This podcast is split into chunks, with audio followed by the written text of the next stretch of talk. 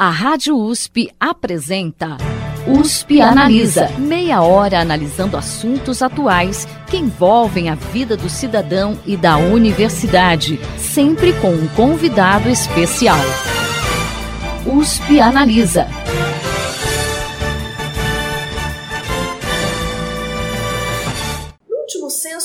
Em 2010 pelo IBGE, 23,9% da população brasileira se declarou com algum tipo de deficiência. Em pleno século XXI, preconceito e desinformação ainda cercam a vida dessas pessoas. Para discutir essa questão e também falar sobre o Demais Informação, que é um portal de informações sobre deficiência desenvolvido na Escola de Enfermagem de Ribeirão Preto da USP, USP Analisa dessa, dessa semana conversa com a docente Fabiana Faleiros, que é ligada à Escola de Enfermagem de Ribeirão Preto da USP. Professora, seja bem-vinda à USP Analisa. Eu agradeço a oportunidade de mostrar um pouquinho do trabalho que a gente realiza para a população. Professora, ah, como a gente comentou agora no início do programa, né, o censo 2010 do IBGE contabilizou aí quase 46 milhões de brasileiros, né, ou mais ou menos 24% da população, com alguma dificuldade em enxergar, ouvir, caminhar ou subir degraus, ou mesmo com algum tipo de deficiência mental ou intelectual. Porém, somente cerca de um quarto desse total, ou seja, 6,7% da população, é realmente considerado pessoa com deficiência. Afinal, como que a gente pode falar quem são de fato pessoas com deficiência? Houve uma diferença entre a porcentagem de 2010 e a porcentagem essa porcentagem que foi vista em 2018. Isso provavelmente ocorreu por uma, é, uma diferença na forma de coleta dos dados, porque esse último dado foi mais voltado para o modelo biomédico e considerado mais as pessoas com média e alta dificuldade. Então a gente considera que ele também ele subnotificou um pouco as pessoas com deficiência. Mas o que é uma pessoa com deficiência? Né? Hoje é muito difícil você conceituar isso, porque existem pessoas com uma deficiência que, por exemplo, não é visível aos olhos de, de uma pessoa leiga. Então, acontece muito com as crianças com, com TEA, né, com transtorno do espectro autista, que às vezes elas têm um comportamento que não é esperado no, na sociedade e logo as pessoas julgam aquela família, que aquela criança não foi bem educada ou que ela não está tendo um comportamento adequado e não percebem que aquela pessoa tem uma deficiência, ela tem uma dificuldade e ela deve ser considerada antes desses julgamentos. É, então, quando você considera a pessoa, hoje a pessoa com deficiência, ela pode ter vários tipos de deficiência. Pode ser uma deficiência intelectual, uma deficiência física, uma deficiência visual, uma deficiência auditiva. É, é, muito mais amplo e é muito difícil, por exemplo, um funcionário do censo conseguir avaliar essas deficiências. Por isso, e ao mesmo tempo, em 2010, foi a pessoa que se autodeclarou. É, então, essa, essa diferença está aí na forma de coleta dos dados. E é complicado a pessoa se autodeclarar se ela às vezes não tem nem conhecimento do que realmente é essa deficiência, né? Como a senhora mesmo falou. Exatamente. E professora, que análise que a senhora faz das atuais políticas públicas de inclusão e de assistência às pessoas com deficiência, tanto em nível nacional quanto em nível local, pensando aqui estado de São Paulo, Ribeirão Preto? Sei que essa é uma pergunta muito ampla, mas é importante a gente discutir. Sim, o Brasil ele participa de vários acordos internacionais que defendem os direitos das pessoas com deficiência. Então, nós participamos de, de acordos é, internacionais importantes e as nossas atuais leis, elas garantem vários direitos das pessoas com deficiência. Só que uma coisa é a lei estar escrita e uma coisa é o que realmente acontece na sociedade.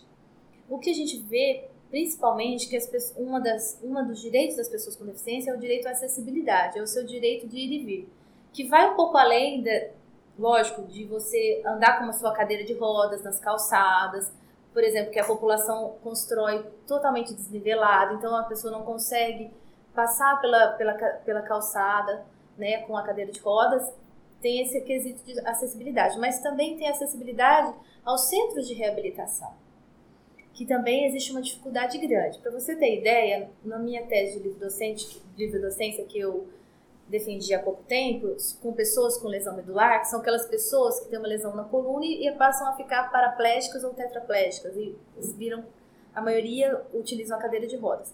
Essas pessoas demoraram, é, 50% das pessoas da minha amostra, que era do Brasil todo, até, é, até sete meses para chegar no centro de reabilitação. E isso interfere na recuperação Sim, dela. Sim, a média foi de um ano e sete meses para a pessoa chegar a um centro de reabilitação. Isso é muito tempo. Você já se imaginou é, sofrendo um acidente, ficando paraplégico ou tetraplégico e esperar mais de um ano para chegar a um centro de reabilitação?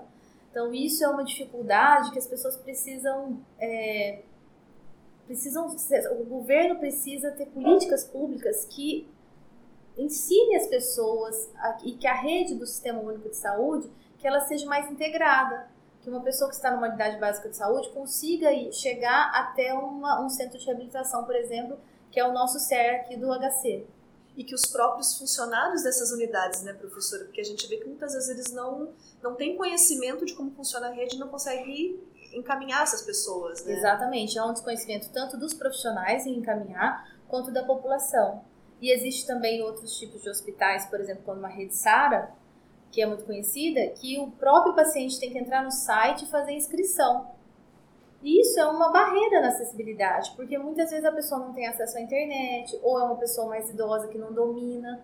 E isso só por isso, por si só, já, já é uma barreira, apesar de ser um excelente serviço prestado. Mas talvez precisa eh, melhorar um pouco o acesso, inclusive, à, à informação, né? Exatamente. Recentemente, o governo enviou à Câmara dos Deputados uma proposta que flexibiliza a Lei 8.213 de 1991. É uma lei que determina uh, que empresas com mais de 100 funcionários mantenham em seus quadros um percentual para a contratação de pessoas com deficiência. De acordo com essa proposta, o percentual, que varia de 2% a 5%, seria, poderia ser substituído né, por uma contribuição em dinheiro para a União ou mesmo pela possibilidade de duas ou mais empresas se unirem para alcançar esse coeficiente de contratação previsto na lei. Que análise a senhora faz desse projeto é, e que consequências a senhora consegue ver para as pessoas com deficiência? Eu acho muito delicado um projeto desse. Por quê? Primeiro, porque outros países já fizeram essa, essa experiência. Nós temos, por exemplo, o caso da Espanha, que foi, tem essa experiência de das, das empresas pagarem para a União ao invés de, de reservar esses, essas vagas para as pessoas com deficiência. O que, que aconteceu? As pessoas com deficiência receberam os benefícios em dinheiro, mas estão trancadas no seu domicílio. Então, isso é um golpe na inclusão. O que eu acredito? Eu acredito que o Brasil está indo num processo de integração e agora a gente conseguindo inclusão, Inclusive, nós já temos instituições que trabalham com uma metodologia que é, é relativamente nova, mas é muito boa, que chama emprego apoiado, que é justamente para apoiar aquelas pessoas com deficiências mais severas e tem, que têm dificuldade de ser inseridas no mercado de trabalho, substituindo aquelas antigas oficinas, porque antigamente faziam aquelas oficinas de trabalho separadas, que as pessoas, as pessoas com deficiência trabalhavam, mas fechadinhas num não. Existia uma segregação. Exatamente. O apoio, o apoio né, esse, esse apoio que chama emprego apoiado, ele, a pessoa já trabalha dentro da, da instituição mesmo e a instituição oferece a vaga e a gente vai preparar a pessoa para aquela vaga. De acordo com a autonomia da pessoa e com a vontade da pessoa também de, de trabalhar com aquela, com, aquela, com aquela atividade. Eu acredito nesse tipo de inclusão, porque hoje a Previdência Social, ela ela paga muita, muitos salários, né? Muitas pessoas têm o benefício e essas pessoas, é, de certa forma, elas se acostumam com isso.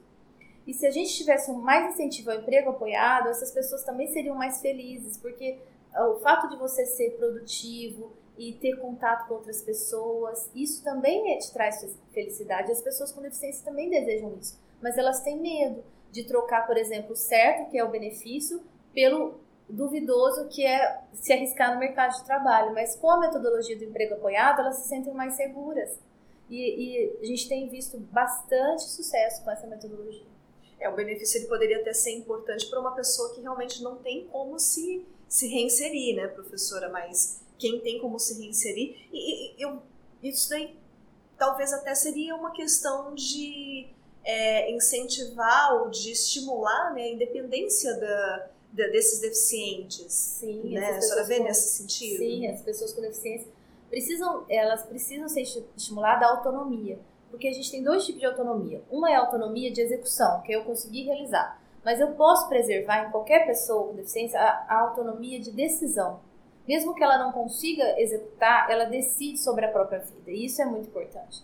E a gente vê que os especialistas no emprego apoiado, eles conseguem incluir até pessoas com deficiências consideradas severas, mas a gente consegue capacitar aquela pessoa para executar. E isso para a pessoa é um ganho muito grande. Porque é, não traz felicidade a pessoa ficar em casa o dia todo, não sendo produtiva. As pessoas querem produzir. Isso tem um impacto positivo na recuperação dessas pessoas? Com certeza, e no papel que ela exerce na sociedade e dentro da própria família.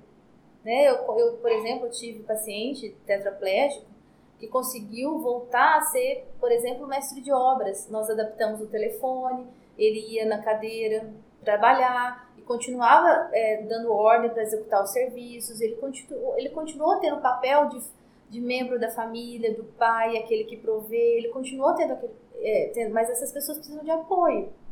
Então, eu, o que eu quero mostrar, por exemplo, minha experiência na Alemanha mostrou, e eu, eu é, recentemente eu fiz uma visita lá também a outro centro de trabalho, eles mostram que vale a pena investir na reabilitação, vale a pena investir na profissionalização da pessoa com deficiência. Para o governo é mais barato investir nisso do que ficar pagando a, a previdência social para o resto da vida. E professora, a gente mencionou a importância da informação para a população. E vocês na Escola de Enfermagem de Ribeirão Preto aqui da USP montaram né, esse portal de mais informação. Como que surgiu a ideia de, de montar esse portal? Esse portal surgiu é, a partir do meu doutorado. Eu fiz o doutorado na Faculdade de Ciências e Reabilitação da Universidade de Dortmund, na Alemanha. E durante essa, esse doutorado eu vivi uma experiência de ver como que os alemães têm muito mais acesso à informação, se organizam muito melhor. E um dos meios de comunicação que eles usavam era um fórum virtual. Quando eu voltei, eu fiz algumas orientações para a Alemanha e para o Brasil que eles podiam de troca de experiência. E aí nós começamos, criamos o primeiro Mielo Fórum, que era voltado, um fórum voltado para crianças com mielomeningocele. Depois nós fizemos uma rede social com os parceiros da Universidade do Pará, do Federal do Pará, fizemos uma rede social para pessoas com deficiência. Mas nós, nós vimos ainda que precisava de um local que as pessoas buscavam informação de saúde. A maioria das pessoas busca informações de saúde na internet. E a gente sentiu a necessidade de ter um local onde as pessoas buscassem informação, que fossem empoderadas e, e informações baseadas em evidências científicas. Uma, uma informação que tivesse clareza, que fosse científica, mas não numa linguagem científica e que tivesse uma credibilidade, para elas se sentirem seguras quanto àquilo que eles estão lendo. E é importante isso, né, professora? Porque hoje em dia a gente tem tanta divulgação de fake news, né? Isso ajuda a, a trazer informação de qualidade mesmo. Sim, isso é uma preocupação, né? Porque nós estamos num momento que qualquer pessoa consegue postar qualquer coisa, qualquer informação, né? É, um exemplo foi a questão da vacinação, né, da campanha de vacinação, que ligaram até o transtorno é, do, da, do espectro autista, e foi um, um golpe para nós pesquisadores isso. Porque são anos de campanha de vacinação, anos de um trabalho, e de repente uma fake news pode pode, assim, destruir anos de trabalho. E a nossa preocupação era isso, que as pessoas tivessem um lugar onde elas pudessem encontrar uma informação com essa clareza.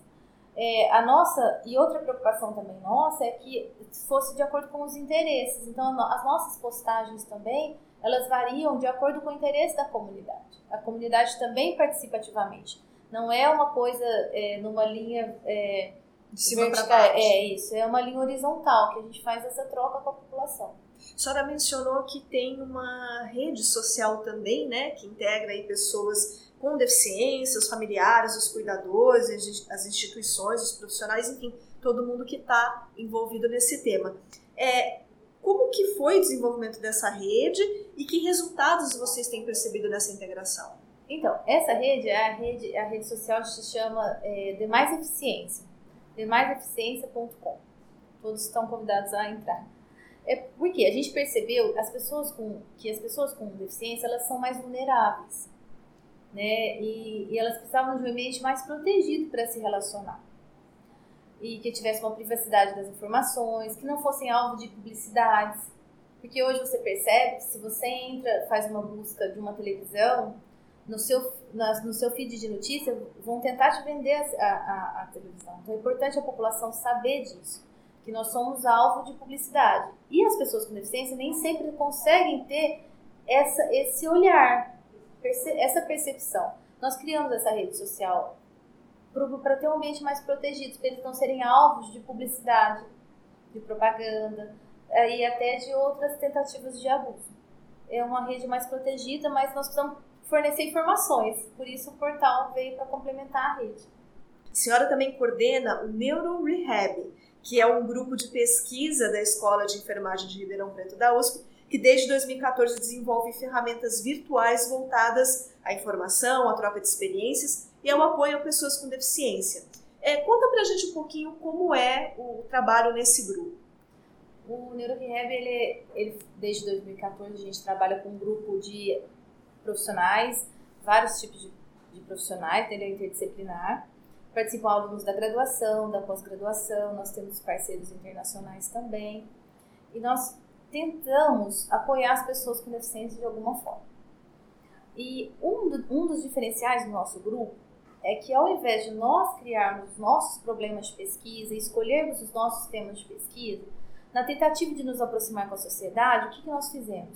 Hoje nós temos um banco de dados de pessoas que se voluntariaram para participar das nossas pesquisas, é, por exemplo, com pessoas com lesão medular que querem se voluntariar, pode entrar no, no grupo, no nosso, nosso site do NeuroRehab e se cadastrar. E a gente faz a pergunta para essas pessoas: quais são seus maiores problemas?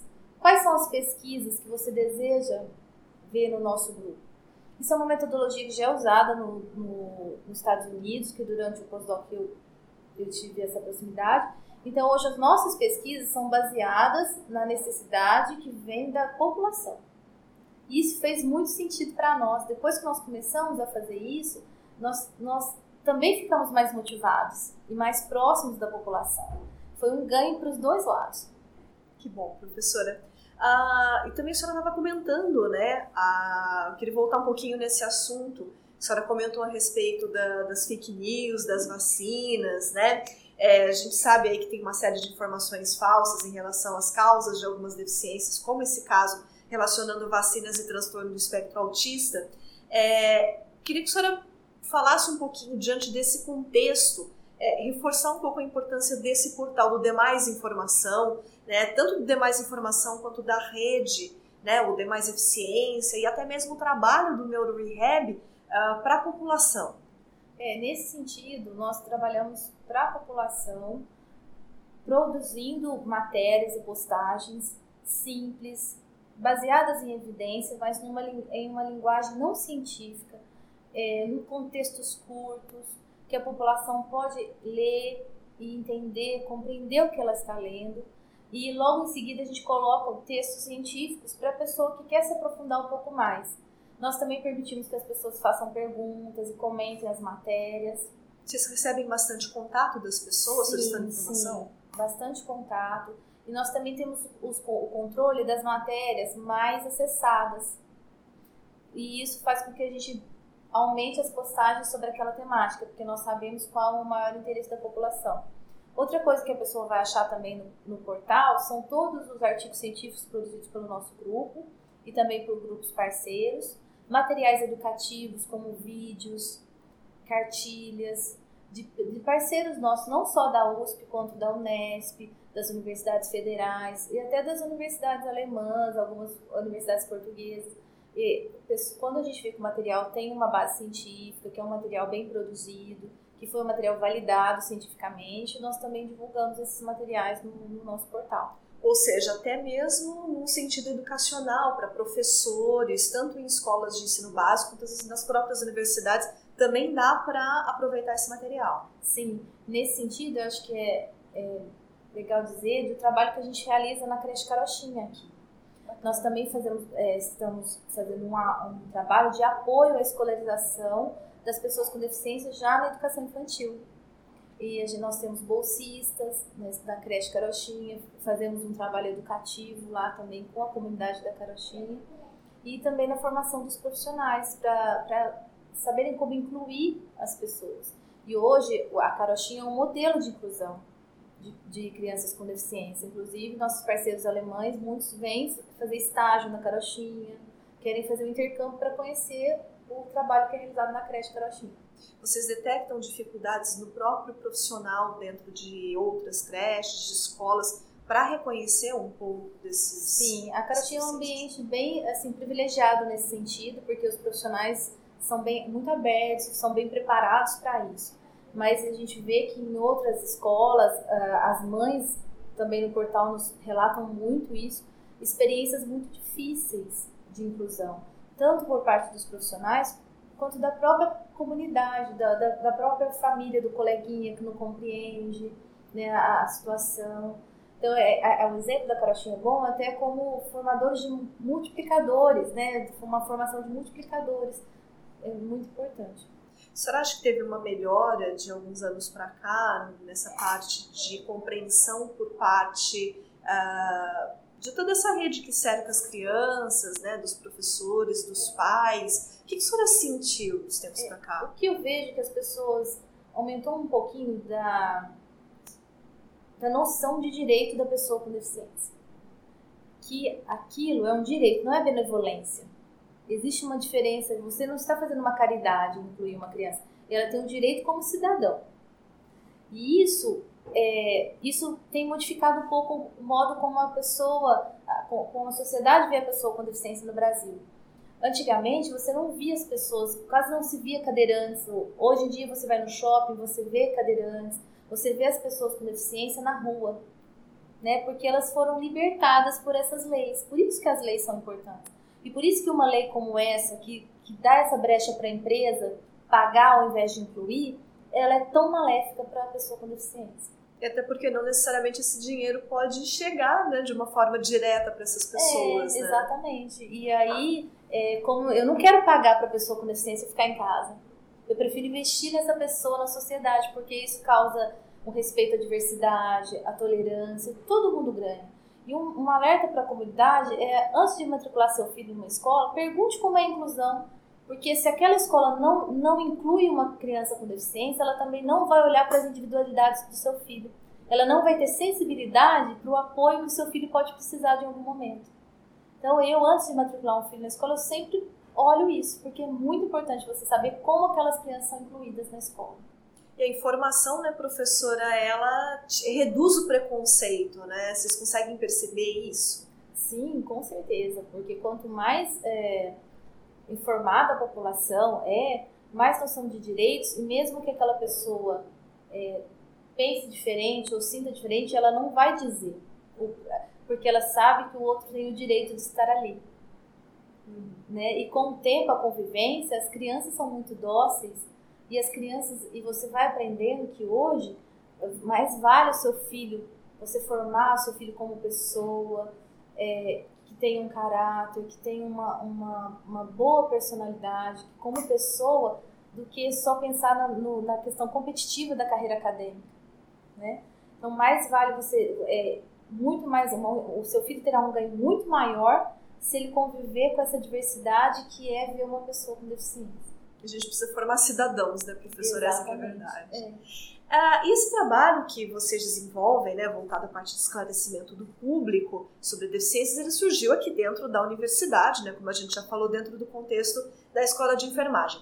Na sua opinião, de que outras formas a comunidade acadêmica, as universidades, os centros de pesquisa em geral, podem atuar para desmistificar as deficiências e, consequentemente, para combater o preconceito que existe em torno delas? É, é muito difícil você preparar uma instituição para receber a pessoa com deficiência. Nós temos é que primeiro receber essa pessoa e a partir de cada pessoa, cada estudante que chegar, nós vamos fazer a adaptação daquela instituição. E isso envolve é, um posicionamento, né? um, um posicionamento dos estudantes, um posicionamento dos professores, um posicionamento da instituição para receber, estar aberto àquela pessoa. Então, a primeira coisa que eu digo é que não adianta ter leis, nós temos ótimas leis, se não tiver a vontade da população. É isso que nós precisamos hoje, que a população faça esse movimento com a gente, que faça esse movimento de inclusão. Isso acontece em todas as esferas, porque em algum momento alguma pessoa vai precisar de uma inclusão. Tá certo, professora. Bom, infelizmente o nosso tempo está chegando ao final. É, eu recebi hoje, aqui na sede do Instituto de Estudos Avançados, para conversar com a gente, a docente da Escola de Enfermagem de Ribeirão Preto da USP, Fabiana Faleiros, que desenvolve um trabalho muito bacana para levar informação à população sobre a deficiência, que é o portal De Mais Informação e a rede social De Mais Eficiência. Professora, fala novamente os endereços para o pessoal que quiser saber mais a respeito. Isso, gente. Acessem. O portal é feito para a comunidade, é demais informação, é demaisinformacão.com.br.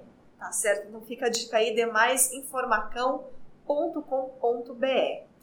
Professora, muito obrigada pela participação da senhora hoje aqui com a gente.